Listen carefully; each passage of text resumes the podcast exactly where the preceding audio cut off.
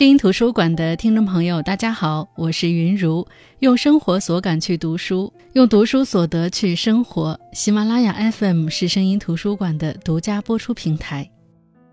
八十岁写出秋园的杨本芬，给我们带来了自己的自传体小说《我本芬芳》，直剖了一段长达六十年的婚姻的痛苦和隐忍。一心求学的惠才面临再次回到农村不能读书的境地。就像抓住救命稻草般的走进了一段婚姻，试图通过和医生吕的结合拯救自己的读书梦，但没想到婚前给他带来憧憬的吕，婚后是一个对他漠不关心、经常使用冷暴力的男人。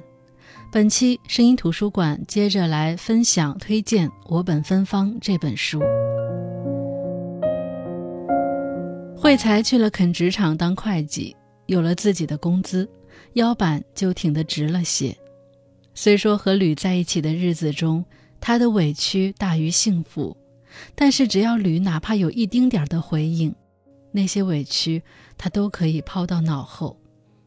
因为他的想法很简单：既然结婚了，就要好好过日子。所以每一天他都在努力地维护自己和吕的关系。但。一个晴天霹雳，砸碎了慧才的读书念想。尽管他的读书梦几乎没影了，可他还在咬紧牙关的坚持，等自己有一个立身之地，就能找机会读书。直到发现自己怀孕，这个坚持才彻底宣告终结。有了孩子，他从此就算是捆在这个一点也不像家的家里了。这种对梦想的扼杀。让她觉得怀孕似乎不是一个光明的事情，她就没跟别人讲。有一次，她特别馋豆腐，告诉吕下次回来的时候带回来四块豆腐，她太想吃了。吕什么都没说，可是过了一个星期，却提着四块豆腐回来了。只是这么不寻常的要求，也没有让作为医生的吕发现惠才怀孕的事情。甚至连怀疑都没有。生活的柴米油盐中，让惠才失望的事情也会一个个袭来，比如大肚子的惠才洗完澡，让吕帮忙把盆里的水倒掉，吕却说：“自己的事情自己处理，不要搞得娇生惯养。”惠才吃力的把水倒掉，却泪流满面，想不到你会对我不好。谁知听到这话，吕二话不说，拔腿就走。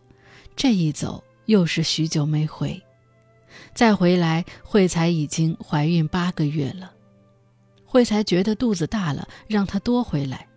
吕却说：“命要紧。”惠才生气，吕冰冷的不再说话。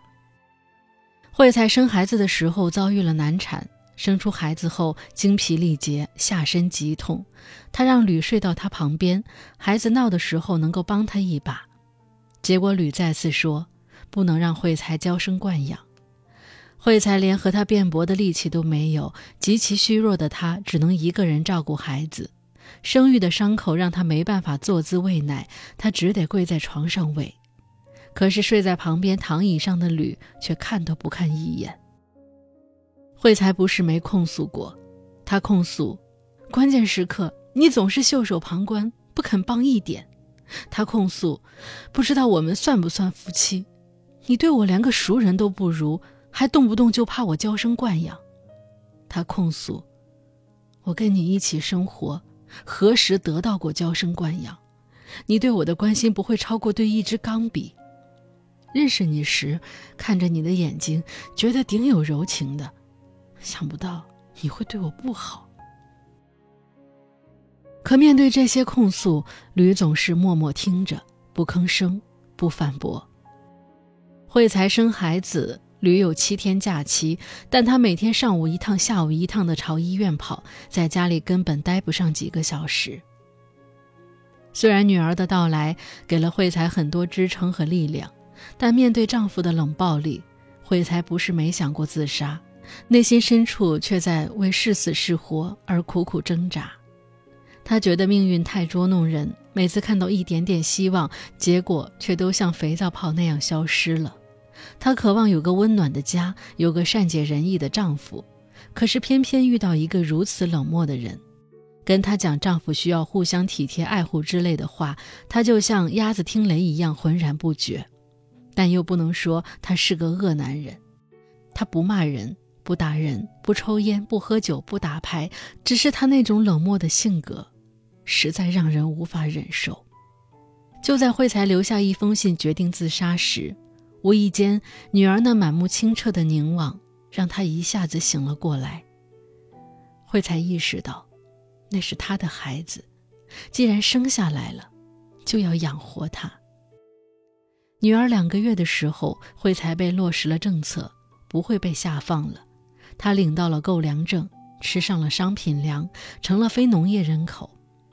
可这样的转变带来的后果是，挣钱的工作没了，因为农场的会计是没有编制的。既然惠才不是农业人口，就不能在这里拿工分了。暂时找不到合适的工作。惠才便背着女儿上山砍柴，试图去减少家里的负担。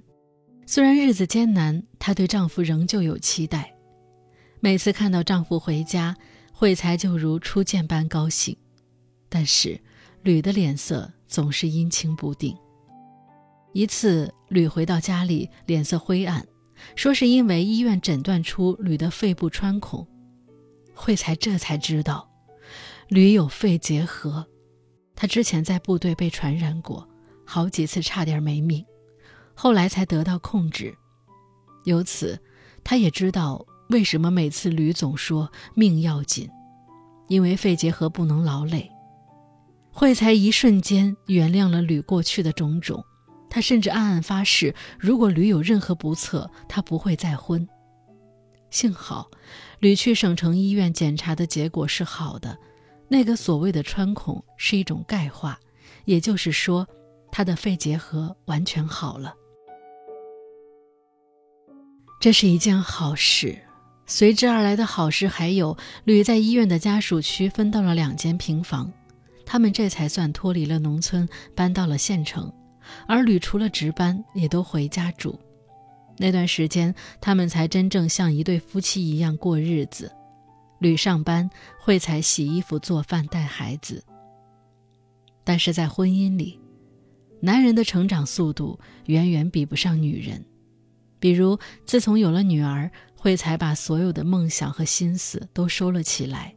他不怕吃苦，不怕劳累，精打细算、尽心尽力地操持着整个家。可是吕却仍旧没有进入角色。多年的单身生活，一人吃饱，全家不愁。可他似乎没有意识到，结婚后，他的身后是一整个家庭。他既不习惯尽责，也不习惯被束缚，仍旧按照过去的单身方式生活。生活的长久了之后，慧才发现吕这个人对外人总是好于家里人。他可以把自己下乡时遇到的老乡邀请进家里，好酒好肉招待一番，一顿饭就吃去半个月的开销，却不知道让自己的孩子跟着喝一口肉汤，且这一切完全不跟惠才商量。他可以发了工资总是先买自己想要吃的零食，还经常招呼同事来家里聊天吃零食，但是就是没想过把零食留给孩子吃。他是单位里领导同事眼中敬业的医生，是病人口中称赞的好人，但是在妻子最需要的时候，他无动于衷。比如，惠才生下二女儿时，依旧没有办法坐月子，因为他要操持家里，还要照顾孩子，还要给上班的吕做饭。一次，吕下班回家，惠才已经把饭煮好了，但是菜还没炒好。火一直烧不旺，惠才一边扇火一边炒菜，结果吕见饭没做好，一脸烦躁，走过来提起锅子就往地上一丢，鸡蛋撒了一地。被吓了一跳的惠才委屈愤怒，他不是很明白，一个什么家务都不干的人究竟是哪里来的底气，要对他这么一个操劳一切的人示威。惠才大哭，而吕呢？还是惯用的那一招，一声不吭，掉头就往外走。再比如，二女儿学会做的时候，惠才找了一份体力活，在医院切中药材，每次干活都要带着大女儿和二女儿一起去。就这样，工作、照顾孩子、做家务，全靠惠才一个人。一次，惠才早起，急着去晾衣服，让吕稍微照看一下孩子。吕声称要去上班，拒绝照看。当惠才质疑这是不是他的家，吕却说惠才斤斤计较，惠才崩溃。一个一点家务都不分担的男人，还要怪全心全意为家庭付出的妻子斤斤计较。当然，结局总是一样的。书里说，慧才总是欺骗自己，勉强自己，只想把日子往好里过，嫁鸡跟鸡，嫁狗随狗。这观念在他脑中根深蒂固。无法动摇。他老盼着吕会改变，会对他好一些。偶尔吕表现出一点点体贴，他就满怀希望，似乎看见了一丝曙光，一遍遍地对自己说：“他会对我好的，他会对我好的。”可只要一瞬间，吕又会亲手毁掉他感动的心情。每次冷战或热吵，说到底，惠才都是气恨于吕的不体贴、不关心。外面形形色色的人，吕都会尽量的去帮助庇护，唯独对身边的妻子不闻不问。吕又是个油盐不进的人，惠才拿他毫无办法。有了孩子后，惠才越来越认命了。认了命，就没那么痛苦了。这又能怨谁呢？只怨她自己嫁错了人。这么些年。夫妻能够延续下去，除了惠才的隐忍，还有吕做错事情之后给自己搭的台阶，比如摔锅之后第二天买回母鸡给惠才补身体，惠才确实会因为吕的这些马后炮行为而不得不接纳他，毕竟日子还要往前走。所以吕对惠才的体贴可以说毫无进展，他被单位派去下乡。几个月时间，别人都会回家看看，只有吕从来没有回来过，也不写封信来问问惠才家里可好。那时候他把钱全拿走了，惠才的日子非常拮据。他又开始上山砍柴，去倒腾锯末，甚至差点送命。但这一切，吕都无从知晓。往好里说，他是对工作认真负责；可往坏里说，他这个人从来没把这个家、他的妻子。他的孩子放在心上。二女儿四岁的时候，惠才又生了一个儿子。生完孩子后，医生让吕找个板车把惠才拉回家，而吕图省力，用了一个自行车就把虚弱的惠才驮了回去。一个家庭，三个孩子，吕不能分担丝毫，三个孩子全都要惠才照顾。一天晚上，二女儿发烧。半岁的儿子扁桃体发炎，一吃奶就哭。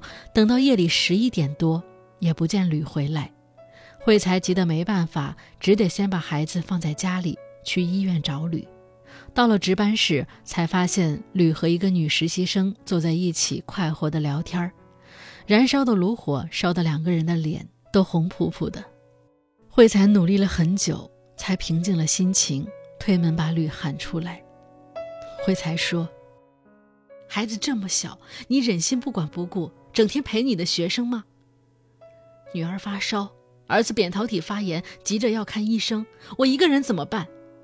快十二点了还不回家，孤男寡女的待到深更半夜，我要去告领导。吕不服气，你告我什么？我做了什么坏事？他是我学生，在这里人生地不熟，我不陪他，谁陪他？你的学生都二十四了，还要人整天陪着。我和你结婚的时候还不满二十岁，不论远近，你都不愿意花时间陪陪我。别人都是人，都值得你关心，唯独我不是人，可以不理不睬。你现在是三个孩子的父亲了，不能那么随心所欲了。你该有点责任心，也该考虑考虑我的感受。